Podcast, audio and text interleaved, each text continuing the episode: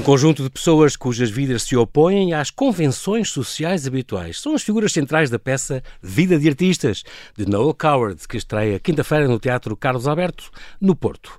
Falamos da última encenação de Jorge Silva Melo. De facto, o adeus ao encenador deu-se em cima de um palco. Há quase um ano, Vida de Artistas estreava em Lisboa, no São Luís, na data prevista, nove dias depois da sua morte. Rita Brutes, uma das protagonistas desta peça, escolhida pelo próprio encenador, fala-nos da sua vida, do teatro, da sua vida no teatro e desta peça que acabou por ser uma espécie de testamento de Jorge Silva Melo, uma prova admirável do seu papel, do seu legado e do mundo de afetos que perdura para lá do seu desaparecimento. Olá, Rita, Olá. e bem-ajas por ter aceitado este meu convite, Bonito. diretamente de Coimbra. É verdade, é verdade. Bem-vindo ao Observador. Está a chover em Coimbra.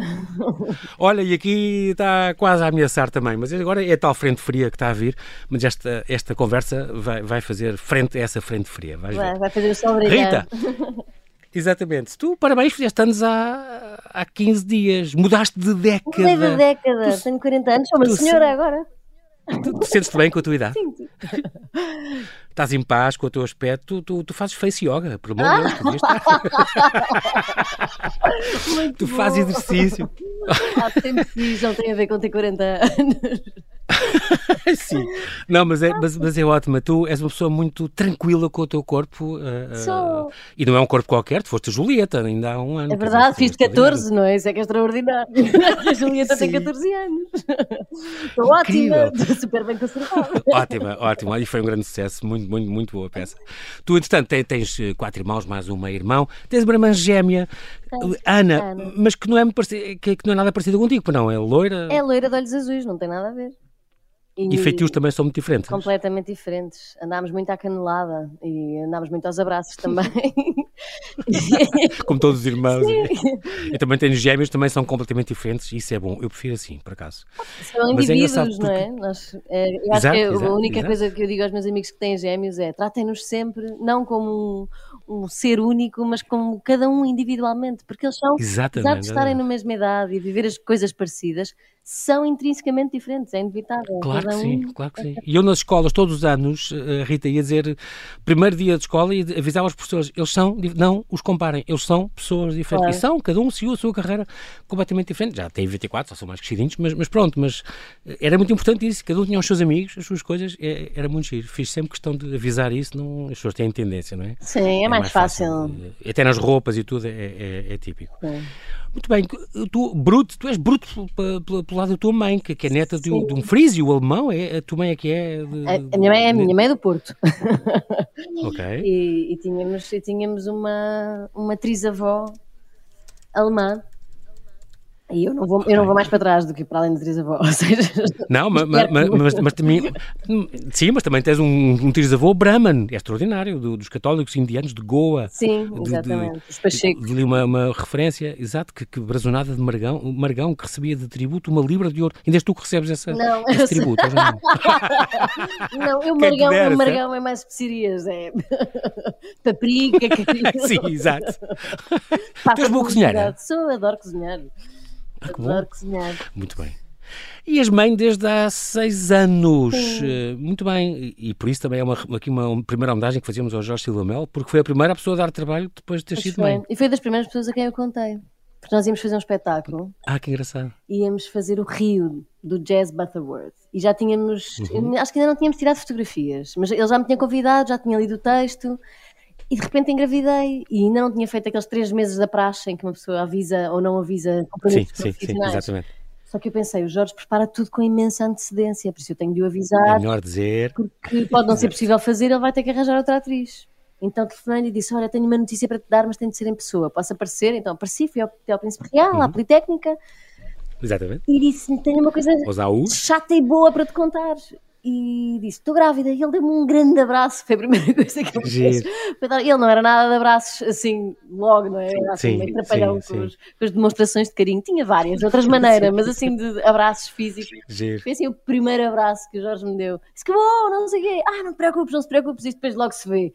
E depois ainda, ainda tirámos umas fotografias com uma barriga falsa, porque eu, eu ia estar grávida de seis meses e depois percebemos que não dava. Ah, e, pronto, e foi Inês Pereira. Mas é engraçado que a tua filha mamou e ensaiou ao teu colo. Já Sim, aí estávamos a fazer o tempo, estávamos a filmar o tempo. Uhum. Uh, da Luísa Coninha, que eu tinha feito com o Américo em 2015, lá na Politécnica. E decidimos filmar para a uhum. RTP2, para o palco, para... Sim, sim, sim, e então a Sara tinha meses. Tinha quantos meses? Não sei, tinha pai quatro meses ou cinco meses. Ainda mamava. E então o Miguel, o pai da Sara, vinha-me a trazer e ela mamava e depois, depois pronto, depois ia-se embora, enquanto estávamos a filmar. E a ensaiar, o meu cérebro estava completamente dividido em dois, não dava, não dava uma para a caixa. Mas eles foram muito. Rita, a maternidade muda tudo na tua vida e na tua profissão, certo? É uma grande transformação, é uma transformação maravilhosa. Mas é uma redescoberta de como é que isto se faz Exatamente. com um filho.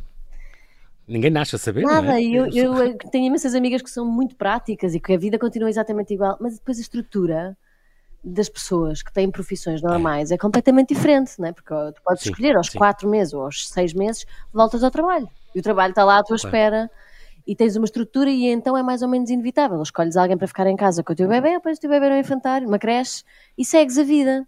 Eh, claro que há gestões a fazer, há claro. sempre, não é? A coisa de tirar leite, não uhum. tirar leite, quem é que fica com a criança quando tem uma virose. Pronto, essa logística existe toda para toda a gente. Claro, claro. Mas eu podia escolher se voltava ou não a trabalhar.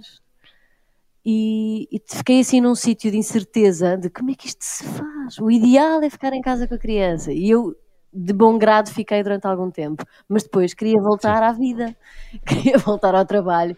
Isso é muito complicado descobrir como é que isso se fazia. Demorei algum tempo, pois. mas pronto, mas depois correu tudo bem. E é engraçado porque volta e meia levas, uh, ao mesmo tempo dizes, uh, as pessoas não se podem esquecer de si próprias e, e aprendeste à tua custa isso, quer dizer, porque há também um percurso teu, a tua carreira e, e, e portanto, conjugar isso não é sempre trabalhar fácil, para imagino. ser feliz. É mesmo claro, uma condição claro. de felicidade. Eu até uh, aguento bem e, e, tolero bem e organizo-me, reorganizo-me várias vezes na minha vida, não é? Porque nós não temos sempre trabalho. E às vezes uhum. eu estou sem trabalho e, e, entro um bocado em stress quando os, os, períodos são muito longos, e principalmente no início, das primeiras vezes que isso aconteceu. Uhum. Eu trabalhei muito seguido, nos primeiros, imagina, sete anos da minha vida, da minha carreira, não é? Comecei no conservatório, sim, sim. comecei a trabalhar e trabalhei sete anos sem parar, em muitas coisas. E de repente começaram a espaçar um bocadinho mais os períodos sem trabalho. E eu entrava numa angústia, não fazia ideia do que havia claro, de fazer, claro. até porque estava habituada a ter trabalho. Ou seja, não desenvolvi as, as, as expertise, a, ginástica, a uhum, agilidade uhum, de criar o meu próprio trabalho logo no início da minha carreira. E o que eu senti com a maternidade foi um bocadinho um regresso a esse sítio. E então, esse limbo onde sim, estavas nessa angústia, muitas vezes. Sim, e então tive de aprender, e obriguei-me a aprender, porque percebi que não sou feliz sem trabalhar, ou seja, não sou feliz a, a nesse limbo, nessa coisa do não saber. Exatamente. E então comecei a, uhum. obriguei-me a criar uma estrutura. Então voltei à faculdade, estou a fazer mestrado, uh, fui, a, fui à caça ah, de eu criar o, minha, o meu próprio trabalho. Se não for uhum. exatamente como atriz, será fazer investigação, a dar apoio, a fazer outras coisas que também se podem fazer. Sim. E que são essenciais. Nós, nós trabalhamos com o nosso corpo, com a nossa voz, nós podemos fazer imensas uhum. coisas que são paralelas e que servem à nossa arte. Se não tivermos trabalho exatamente como atores, eh, temos uma cabeça, temos um corpo, temos uma voz e temos que criar as condições para, para ser possível trabalhar. Por isso, e eu acho que essa, eu até acho que veio bastante tarde na minha vida essa, essa luz. Demorei um bocado de tempo a certa. Mas para mim. Se calhar foi na altura certa, não é? Sim, foi quando foi, não é? é, é nós temos todos. É engraçado porque a própria Sara já entrou contigo numa campanha, eu vi, para, para a Associação Alzheimer. Sim. E, e, é engraçado, tu dizes, eu não quero muito que ela fique deslumbrada, no sentido negativo, mas que é o mundo que ela, é o meu mundo, é o mundo que ela tem de conhecer e de preferência que ela não escolha. eu disse isso. Eu adorei Continuo isto. concordar comigo própria. Eu gostei muito disso. Gosto muito que ela venha.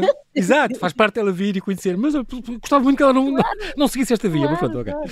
É com ela, é que sabe, ela que saberá. Mas sim, eu, eu sempre trouxe, desde, desde que mamava, não é? Desde que mamava que ela sim, pisa um sim. palco, uma sala de ensaio. Ela foi, foi ao Conta-me, foi a todos os teatros onde eu estive, andei em digressão no início deste, do ano passado sim. E eles vieram comigo, Miguel e Sara. Ah, com os perfeitos desconhecidos, era? Não, vieram a Portimão, vieram a Lagos, pisaram, foi ao Parque de Torres Novas, vê, vê quanto tem é em baixo, vê os projetores, vê quem é que trabalha, percebe, ou seja, eu, eu gosto uhum. que ela continua a sentir a magia uh, dos espetáculos e, de, e ela sente uhum. isso, mas no outro dia ela foi ver um espetáculo que a minha cunhada levou com a, com a prima uhum. da Sara e foram ver um Não, foi com a escola. Eh, ela tem, sim, ela, vai, ela vai ver espetáculos diferentes com pessoas diferentes. Eu levo a, a coisas um bocadinho mais alternativas.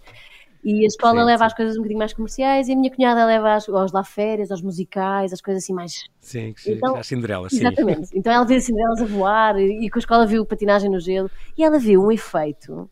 Já não me lembro o que, é que era, se eram umas escadas que deviam estar ou projetadas no, no chão, no gelo, ou com um uhum. efeito num projetor. E ela disse: Mãe, eu vi as escadas mas elas não estavam em lado nenhum, elas vinham de um projetor, por isso elas estavam a ser uh, emitidas. Ela usou uma palavra qualquer, agora não me lembro exatamente o que é que é. Sim, ela tem perfeita noção de que aquilo era um efeito. E estava a tentar yeah. desconstruí-lo. Ela tem seis anos, aliás, ela tinha cinco quando foi ver. Ou seja, ela já olha para um espetáculo e já imagina a técnica. Ui. E isso é que, que, giro, que giro. É, tem uma noção que okay. há uma máquina por trás, ela já a viu, não é? Engraçado tu dizes que ela já conhece o palco e agora eu, eu, eu, ia te perguntar sobre o fascínio do teatro quando, quando te nasceu, porque tu eras bailarina, sempre foste, tinhas balé, dança contemporânea e, e, e, isso uh, desde os 9 até aos 17 foste, eras bem disciplinada, costumas dizer isso, mas a parte de seres, a primeira vez que pisaste um palco e foi num espetáculo de balé, disseste é isto, sim, é isto que eu quero. Sim, é muito engraçado porque eu era muito brincalhona nas aulas, não levava nada aquilo a sério, os ensaios. Hum. Professora de balé, Isabel Merlini estava sempre a dizer vá lá, concentra-te, põe, põe para dentro, que era, dava-nos assim, corrigindo-nos a postura e não sei o quê. Sim, sim, sim. E eu não tinha muita noção de para que é que serviam aqueles ensaios, aquelas coreografias que estávamos ali a repetir, a repetir, a repetir, a repetir. E no momento sim, em que entramos, e acho que este foi o, o Bobo da Corte que eu fiz. Era uma abertura de um bailado e eu abria o espetáculo. E fazia um Bobo da Corte sim, e sim. aprendi a fazer umas rodas e entrava com a música e ia buscar todos os outros bailarinos. Era um bocadinho mestre de cerimónias. Sim, e curti imenso. Não estava ponta de nervosa e, ah, e diverti-me imenso e a, a, sensação que eu tive foi de expansão, foi entrei no palco e comecei a fazer aquilo com as luzes, meio... com sim, sentia sim. uma expansão do meu próprio uma... corpo, uma noção de que eu era maior, de que podia sim. Eh, ser grande ali. Uma epifania, portanto. E curtir, sim, acho que sim. Que engraçado. E eu acho que foi ali que percebi que aquilo. E a minha professora deu-me um abraço gigante e disse: Porquê que não fazes isto nos ensaios? E eu só pensei: não tem, não tem nada a ver com os ensaios, isto é muito melhor. Aqui neste palco, Exato. com estas pessoas todas, o tamanho, a dimensão, isto é muito melhor que os ensaios. E é. Houve, houve uma altura que, ao explicares à tua família que, que era isto que tu querias, tu decidiste não estudar. Quer dizer, quer dizer fartaste estudar ao longo da vida, tens feito imensos trabalhos de, de estudo e de, académicos na parte de teatro sim, também. Mas, mas, mas decidiste, então estou mesmo a ver a mãe médica, a irmã, a, a gêmea agrónoma, o irmão arquiteto, a irmã gêmea a para arquitetura, sim, ou, outra irmã engenheiro agrónomo, o irmão arquiteto, não sei o quê, para a família. Eu acho que tem que ir trabalhar, não é? tinham imenso medo. Eles tinham imenso medo que, que eu me perdesse, ou que ninguém sabia muito bem o que é que ia acontecer, nem eu. Uh, mas, mas a minha mãe uh, sempre apoiou, ou seja, eu acho que ela tinha, uma, tinha a ideia de que não nos queria travar as vasas, não é? Tirar-nos liberdade, uhum. queria nos deixar ir, e ia-nos dando estrutura enquanto nos deixava ir. Ou seja, ela disse: Muito bem, não vais para a faculdade, vais experimentar teatro, mas vais trabalhar ao mesmo tempo porque não vais ficar. Uhum. O curso de teatro que eu comecei a fazer era de fim de tarde. Isto logo a seguir ao 12 ano. Sim. Isto no Teatro Carnito, se não me engano. Não é exatamente, é exatamente. Muito bem. E a minha mãe disse: Muito bem, vais para o curso de fim de tarde, mas durante o dia não vais ficar a pastar, sem fazer nada, vais trabalhar. Sim, sim. E eu fui. E foi a melhor coisa que ela fez. Primeiro, porque eu não me perdi de facto, não é? Eu estava nessa fase estava com uma tendência muito grande para me perder, para experimentar coisas. E depois Experimentaste tudo, viagens, coisa. bebidas, drogas, sim, o que tu quiseste. Sim, e podia. Foi uma autodescoberta, claro. Sim, e foi. Eu acho que, sem fazer a apologia da, da, da droga, eu acho que aquele da momento da, da adolescência uhum. em que uma pessoa experimenta. Desde uhum. que seja com conta, peso e medida e sabendo que há um espaço seguro para voltar e para fazer perguntas. E a minha mãe, uma vez o meu irmão mais Sim. velho, na altura a cannabis ainda era criminalizada. O consumo. E ele, aos 16 anos, foi passar a noite à esquadra porque foi apanhado a fumar um charro na rua. E a Sim. minha mãe disse: Mas que disparate, porque é não fumas em casa? eu achei genial, porque de facto, é. uh, por carga d'água que nos havemos de expor uh, a ser apanhados a fazer qualquer coisa, quando sabemos que em casa é o primeiro sítio onde podemos perguntar: podemos fazer isto? Claro. E em princípio a mãe vai dizer sim. Mas também arriscaste e tiveste muita sorte. Tive imensa sorte. Eu fui parar a Sesimbra, não Isso sei como, é eu ia sair à noite, depois ia parar assim a uns sítios E não me lembrava como é que lá tinha ido parar. Mas corria tudo bem, e as pessoas eram porreiras e trataram-me bem. Imensa sorte. Eu Apesar também... de olhares uns para os outros e ver, olhavam uns para os outros e viam borboletas, mas de resto tudo bem. Olha, Rita. Não, não, não Rita era Bruto, assim, nós não temos. Assim tão longe, não, não foi isso. Não era tão, tão profundo. Rita, estamos ainda a falar da tua carreira. É curioso porque tu um, foste depois, como tu disseste, tirar um curso de fim de tarde, um curso de teatro de Carnide. Tu, aliás, segui, na escola seguiste letras, vertente de comunicação, ou se calhar o jornalismo também era um sonho antigo que tu tinhas. Era. Mas já na tua escola tinhas também este grupo de teatro com a belíssima Estrela Novaes, que, que pronto, que, que, já te deu também mais este cheirinho uh, uh, do, dos palcos e do teatro que tu querias. Fizeste depois o, o, o IFICT, não é? Sim, um, o Instituto de Formação, Investigação e Criação, exatamente, com o Gutkin, este ensinador argentino e português, uh, muito bom, com o apoio da, da Gulbenkian, ele fundou esta, esta, esta escola, este instituto. a ACT, Escola de Atores, um, e foste complementando a tua vida e a tua formação com workshops, com o João Canis, o Tiago Rodrigues, eh, tanta gente importante. Fizeste a École des Maîtres, faz agora 10 anos, o tempo passa, o tempo voa. Fiz a escola Portanto, 10 anos, estou em 10 nova. cinema também. Exatamente, é, é, exatamente. É, Foi antes da École des Maîtres. Que, que, que, ias falhando e tal, ia, quer dizer, ias falhando os prazos. Falhei os prazos. e à terceira, à terceira entraste então e, e, e, pronto. E, e, e, também fizeste muito importante há, já há uma década esta École des Maîtres, uma coisa incrível. Já foi há 10 anos. Como o tempo passa, não é? Mas quer dizer, se tu és nova, quer dizer que tinhas 15. Fizeste esta École des Maîtres, é uma coisa extraordinária, porque, é. porque isto são, eh, foste uma das escolhidas entre, há quatro atores escolhidos de França, Itália, Bélgica e Portugal, tu foste escolhida um, onde, onde, tinhas esta coisa extraordinária de, de fazer um, os ensinadores mudavam o alinhamento do espetáculo todos os dias. Isto, é, isto, deve ter dado uma estaleca extraordinária. Sim, aquilo era, era um, é um, projeto muito engraçado. Que são, são quatro atores de cada um desses países. Sim. E, e, o nosso ensinador, o mestre desse ano, era o Rafael Spregelburg, que era um argentino super rock and roll, muito engraçado. Uhum. E, e, ele, para além de escrever e ser um grande dramaturgo, tinha esta ideia de que os atores tinham uma vida um bocadinho facilitada e que ele achava que uh, não podia ser simples isto. Então criou uma forma de construção de espetáculos uh, muito complexa. Então, o que é que ele fazia? Ele fazia, estabelecia um universo, uma historinha com um universo, um escritório, por exemplo, uma coisa super banal, e depois inseria.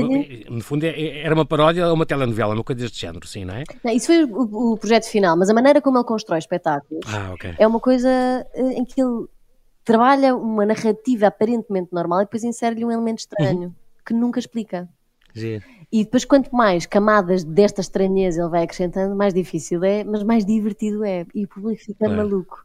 Pronto, mas foi, foi essa descoberta, foi muito giro. E depois que trabalhei com ele a seguir também, a seguir a Ecole des Maîtres. Ah, que giro, boa. Esta Ecole des Maîtres é um, ainda existe, qualquer ator que tenha até 30 anos pode se candidatar e ir, eu aconselho vivamente, porque é uma experiência maravilhosa o Rafa é, é, maluco, por isso mudava o alinhamento, mas nem todos os dançadores fazem isso. Meu Deus, eu só penso que seria para vocês. Olha, hoje é assim. Sim, era espetacular. Era espetacular, era assim uma. Incrível. Mas, mas eu acho que é tal coisa, tal coisa deve dar uma escola brutal, uma estaleca, não é? É, é. Ficam e andávamos a viajar e fazíamos, eu fazia na Bélgica, Sim. fiz em francês, em Itália, aprendi foneticamente, ainda não falava italiano na altura, aprendi foneticamente e fiz em italiano okay. uma cena. E... Ah, pois é, porque depois do trabalho tinham que fazer uma digressão pelos quatro países, por França, por Itália, pela Bélgica e por cá. Exatamente. E, eu... e ainda por cima também foi a tua partida, teve aquele caso da tua irmã gêmea que tinha tido um acidente. E, e, a tua mãe avisou-te: olha, a tua, a tua irmã aconteceu isso, não sei se está entre a vida e a morte, eu vou vê-la, não sabemos nada. Mas diz que, sabendo isso e não sabendo mais nada, porque estavam todos na dúvida, fizeste a melhor representação da tua vida. Eu, eu não tinha, eu estava com a cabeça noutro sítio. Eu não estava. Foi eu, uma catarse, uma catarse. Pairei, eu nem me lembro do que fiz. O Rafa Incrível. disse que eu tinha sido extraordinária e eu não estava nem aí. Eu, ou seja, a minha irmã gêmea tinha caído de bicicleta e, tinha, e estava uh, no Santo António, no Porto, a ser operada em neurologia à cabeça. À cabeça. E não, ninguém sabia o que é que ia acontecer. Portanto, podia correr muito bem, e correu, felizmente, está tudo bem. Mas ela podia ficar um vegetal, podia, podia correr muito mal. Meu Deus. E aquilo tem uma porcentagem de sobrevivência daquele tipo de acidentes de 30%, ou seja, não é espetacular. Molas. Pronto. Pois. E então eu fui a chorar o voo todo, chegámos a Roma, estávamos em Roma, e eu estava noutra. Estava noutra, tipo, eu estava um bocado em piloto automático, sem pensar. Estava meio... Só disse assim, mãe, se achares qualquer coisa, Tipo, manda-me uma mensagem, eu ponho, mete-me num veio. Eu tinha uns voos do, de Roma a Porto na, na, no telefone. Ou seja, podia comprar um voo para o Porto no momento. Sim. E a minha mãe disse: não podes fazer nada. Continua, se houver alguma coisa, digo. Exatamente, exatamente. E eu até, eu fico, até tenho um nó na barriga, só, só de me lembrar da sensação. Só de lembrar, exato. É, tipo... Também médica, portanto, perfeitamente a saber que, que não sabia nada. Exatamente. Que estava nessa dúvida, não é? Eu acho que a minha mãe ainda foi pior, porque ela sabia o que é que podia correr mal. Caramba. Ou seja, saber nesses, nesses casos deve ser ainda mais difícil. E agora tendo uma filha, nem imagino, que é que, nem imagino. Bah! Pois, claro, mas, exatamente. Pronto, mas agora correu tudo bem e, essa, e é engraçado essa coisa da nossa cabeça, quando estamos em cena, porque ali eu libertei-me do medo e, eu, e, isso é uma coisa que uhum. nos acompanha quando nós, quando nós crescemos e somos atores e, e, e, nós de facto temos que saber viver com a insegurança e com a ansiedade e com o medo. É uma coisa que está cá sempre, esse Exato. stress, e nós temos que, temos que conseguir Tem que gerido, é? Exatamente, que ele não nos mate, que ele não nos pise, não nos esmague. Isso isso, isso, faz muito faz lembrar quando foi a pandemia tu, tu também não te deste bem com, com, com como, dizia, como dizia outro fritei a pipoca logo no princípio. Logo, foi logo. mas tiveste que aprender a parar. Houve terapia a Sara tinha 3 anos. recomendas a toda a, Sara tinha 3 anos. Eu, eu fiquei sozinha com, quer dizer, o Miguel estava a trabalhar Miguel é engenheiro informático por isso o trabalho dele continuou uhum. até aumentou tá, temos escritório Sim, em casa claro, felizmente. Claro. tínhamos acabado de mudar para uma casa espetacular Uhum. E, e, ele estava em casa a trabalhar e eu estava a passar. Eu ia todos os dias para a mata de Alvalade. Se chovesse, fizesse sol, as duas de galochas, uhum, íamos. Uhum. Mas sim, fritei logo a pipoca no início. Daí a questão da terapia. Chegaste a fazer sim, terapia. E faço. Que é um extraordinário instrumento de autoconhecimento. Sim, nem sei como é que não fiz. Tu recomendas a toda a gente. Toda a gente. Claro. É, olha, na tua peça diz o Léo, isto de viver é todo um processo de reajustamentos. Não faz tudo faz sentido, não é? Sim, eu, Tem muito a ver com para mim a terapia é, é muito importante, primeiro como, como espelho de mim própria, ou seja, eu ponho cá fora as coisas todas que estão cá dentro e uhum. livremente, tive sorte de encontrar uma psicóloga logo. Depois também há as compatibilidades, não é? Ou seja, cada sim, um. Sim, às claro. vezes há pessoas que não acertam à primeira e eu tive a sorte de, de, de, acertar à primeira. Tenho uma, uma psicóloga espetacular com quem me dou muito bem e que me conhece muito bem e põe-me os triggers nos sítios certos para eu agir. E, é, e, eu, e uma das coisas isso. que eu noto é isso: é que a terapia para mim fez-me uh, tomar ação ou seja, as uhum. coisas que me angustiavam na minha vida e que estavam e eram cíclicas e voltavam, e eu voltava sempre para o mesmo sítio, uhum. eu passei a agir sobre elas. Ou seja, não. Faz toda a diferença. Não é? é claro. E mudei a minha vida. A minha vida está muito diferente por causa disso. Essas coisas com, com as quais eu não concordava e não estava bem, já, pronto, já não me deixo estar. Já, já, já, não tiram a paz eh, como tiravam, já ah, sabes ela, como lidar, sim, como lidar sim, com isso. Não é? Exatamente, exatamente. Incrível. Vamos falar agora desta, desta muita, tu tens realmente uma conversa extraordinária, eu sabia que me ia perder, mas temos a vida de artistas, a vida de artistas, a última encenação de Jorge Silva Melo, do dramaturgo inglês Noel Coward, este texto extraordinário. O Jorge Filomelo, extraordinário encenador, ele, ele, também foi aqui convidado meu, aqui há dois anos, seis meses antes de morrer, um, um grande, grande ator, grande encenador, grande realizador e dramaturgo. Um, esta peça Vida de Artistas está, tal como as Vidas Íntimas, que, que era a outra, uh, que ele tinha feito também, estão nos livrinhos do teatro.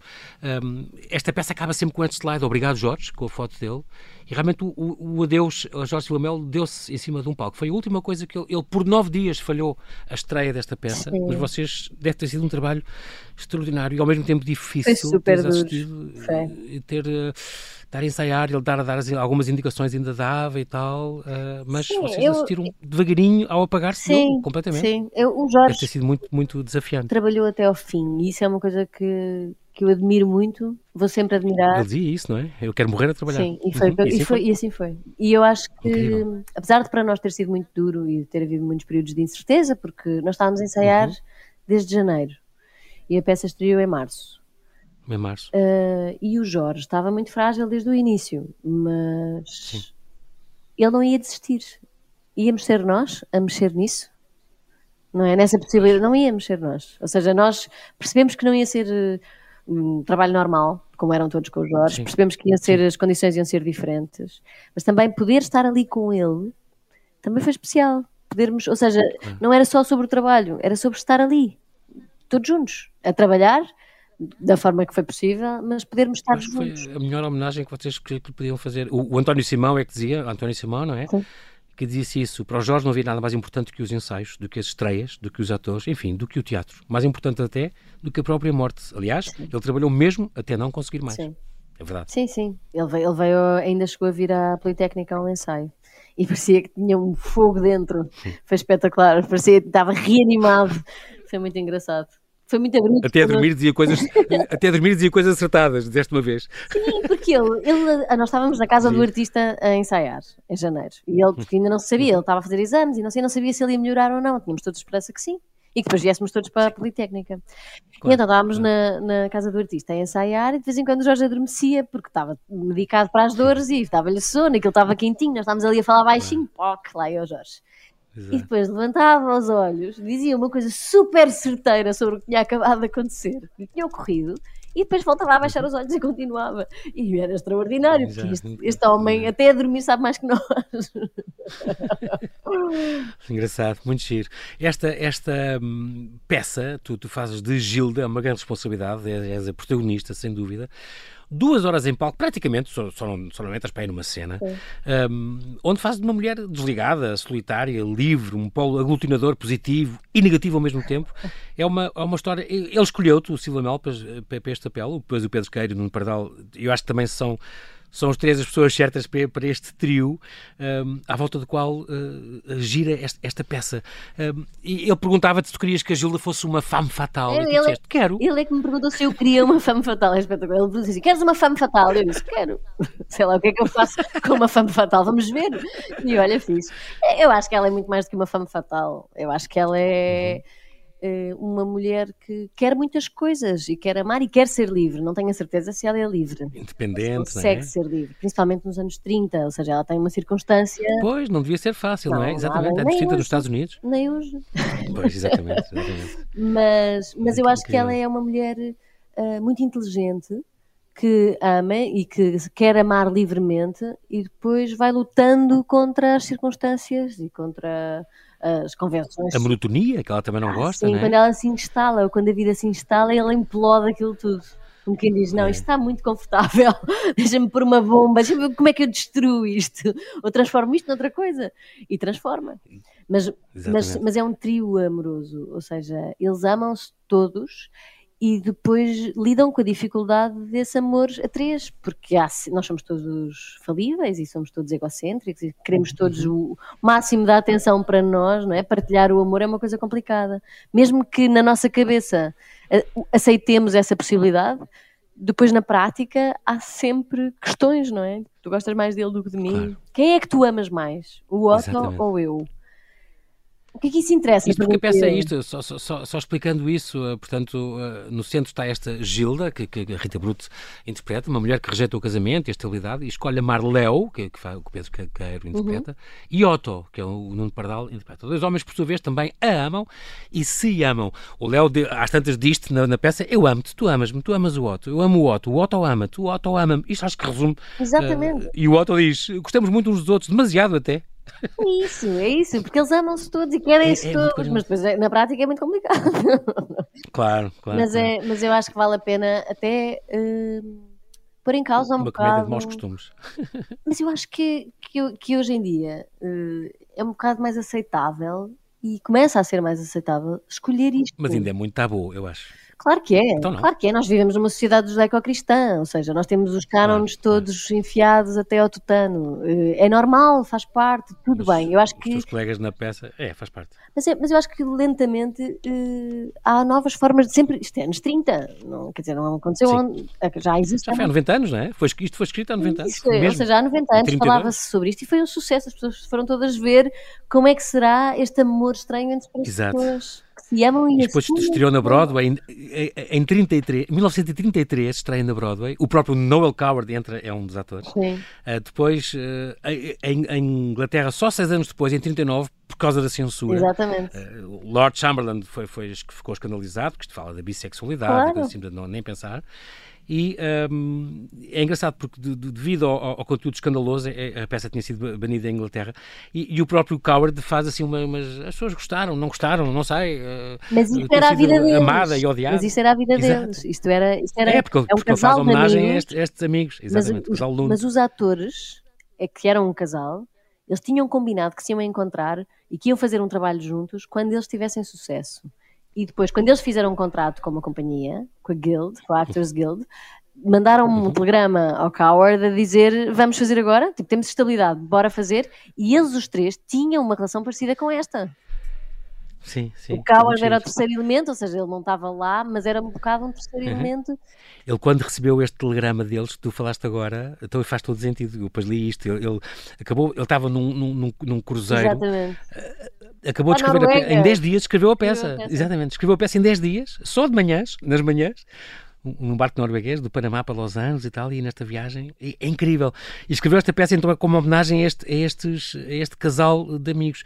Design for Living, chamava-se no original. Aliás, depois foi um filme uh, uh, mais tarde, claro, que, aliás, que entrou o, o Gary Cooper. Exatamente. exatamente. exatamente magnífico filme de Ernst Lubitsch. Este Ernst também é uma personagem aqui na, na, na, é, o Ernest. na tua peça, que é o, o Ernest que aqui faz de, negociante de arte, amigo, amigo, de, amigo dos três, mas que representa a censura, não é? E as convenções sociais. Ele não representa a censura. Ele compreende isto tudo e acha graça primeiro. E depois faz um acordo com a Gilda. Hum e tenta salvá-la. E tenta. Eles casam-se. Aliás, o último ato. com ela, exatamente. O último ato é a Gilda, depois destes, das confusões todas com o Léo e com o Otto. Com os dois. Casa-se uhum. com o Ernest e vão para Nova York viver num penthouse no trigésimo andar. Extraordinário, sob Manhattan. De dinheiro, uma super vida. Ela vai vender coisas e estar com os amigos. E, e o terceiro ato começa com uma festa super chique eles passam por todos os, uhum. todos os, os, graus sociais, não é? E tu topas que no fim ela está numa vida ótima, a voz é diferente, o vestido é diferente, ela está é, incrível. É.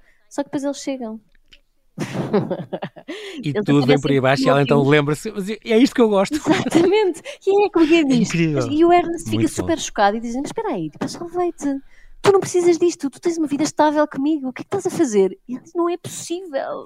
Não é, eles, se eles não tivessem aparecido, tudo bem, era ótimo, nós estávamos bem. Exato, Agora eles apareceram, exato. o que é que eu hei de fazer? O que é que eu vou viver sem eles? Eles estão aqui a dizer, a dizer que me querem. Eu quero-os. O que é que nós vamos fazer? Tipo, não há nada a fazer. E eu acho, é, eu uhum. acho isso maravilhoso, acho totalmente insustentável, porque eu não seria capaz. eu acho Exato, maravilhoso que seja mas... possível e que ninguém se censure. Ou seja, se eu vir três pessoas que se amam e que conseguem entre elas, se elas conseguem ou não, não é? Quem sou eu? Arranjar um acordo, olhar não é? e dizer assim, ai, não, Tu dizes ai, na peça, não, exato, exato. Por favor, amem-se, não se magoem. Tu dizes isso na peça, eu, eu, não sou, tu dizes, eu não sou diferente deles, somos os três uma só peça. Exatamente. Eu lembro disso. As nossas vidas são diametralmente opostas às convenções sociais uh, habituais. Isto são, são quase duas horas de texto. Como é que tu fazes? Tu às vezes esqueces, Rita, ou não? Improvisas? Não, tens brancas? Não, eu estudo muito. Tens tudo na ponta da língua e tens técnicas especiais. Estudar muito. Não, tem que se estudar muito.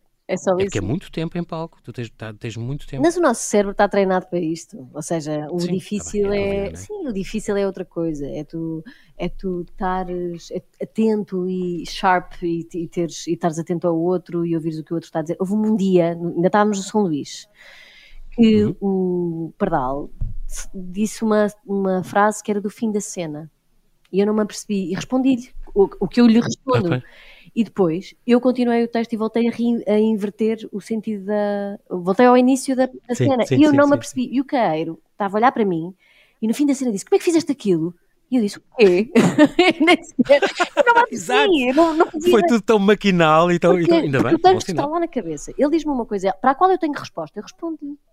E depois, eu posso até ter duvidado de alguma coisa, mas voltei para o sítio onde eu sabia que estava, que era o início da cena. E aquilo correu a seguir.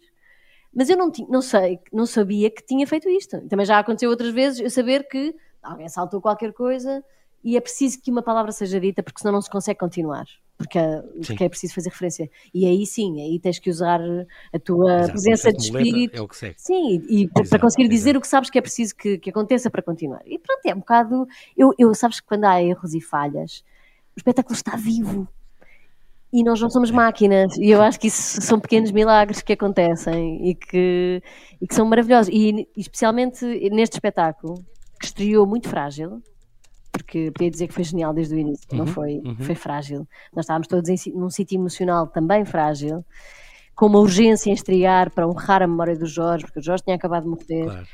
E houve pequenas coisas que aconteceram no, no início, em que o texto ainda não estava seguro, ou que nós não uhum, estávamos uhum. seguros, e nós, nós tínhamos uma união e uma capacidade de resolver Incrível. espetacular. E temos todos, e temos uma capacidade de escuta muito grande entre nós. E o espetáculo, agora que voltámos a pegar nele para a digressão, já cresceu uhum. e já está diferente e já está mais maduro. E, e eu acho Incrível. que ele está sempre a, a, a melhorar a ficar mais rico lá por dentro. Sim, porque ele nunca para, não é? Nunca paramos de trabalhar. Muito bem. E é assim mesmo, Rita, vamos, vamos, vamos então despedir-nos com, com muita pena minha, deste, mas deixando esta dica, não é? Portanto, de quinta até domingo, 19 22 Venham. de janeiro, vai estar no TEC. Estamos no TEC, o Porto é no TEC, Teatro Carlos Aberto. Quinta às 7 horas, às 7 horas, sexta às 9, sábado às 7 e domingo às 4. E depois, dia 27, ainda vão para o Teatro Aveirense, é, dia 27 de janeiro. E acaba. E isto já começou tudo uh, o ano passado, é. em março, no São Luís, passou por Castelo Branco, Leiria, Povo de Varzim e teve na Guarda já, já este ano. Sim. Um, Desejo-te, olha, muita merda, como costuma dizer. Tá. Que continuas a fazer, eu, eu vi a peça extraordinária que continuas a fazer. Rita, e por tudo, que, que a Sara também possa um dia ver as tuas peças e gostar e vibrar com elas. Uh, Desejo-te a melhor carreira possível que tu mereces uh, no teatro. Muito obrigado Bom. por esta conversa. Muito obrigada, eu. Até breve. Até breve. Um beijinho.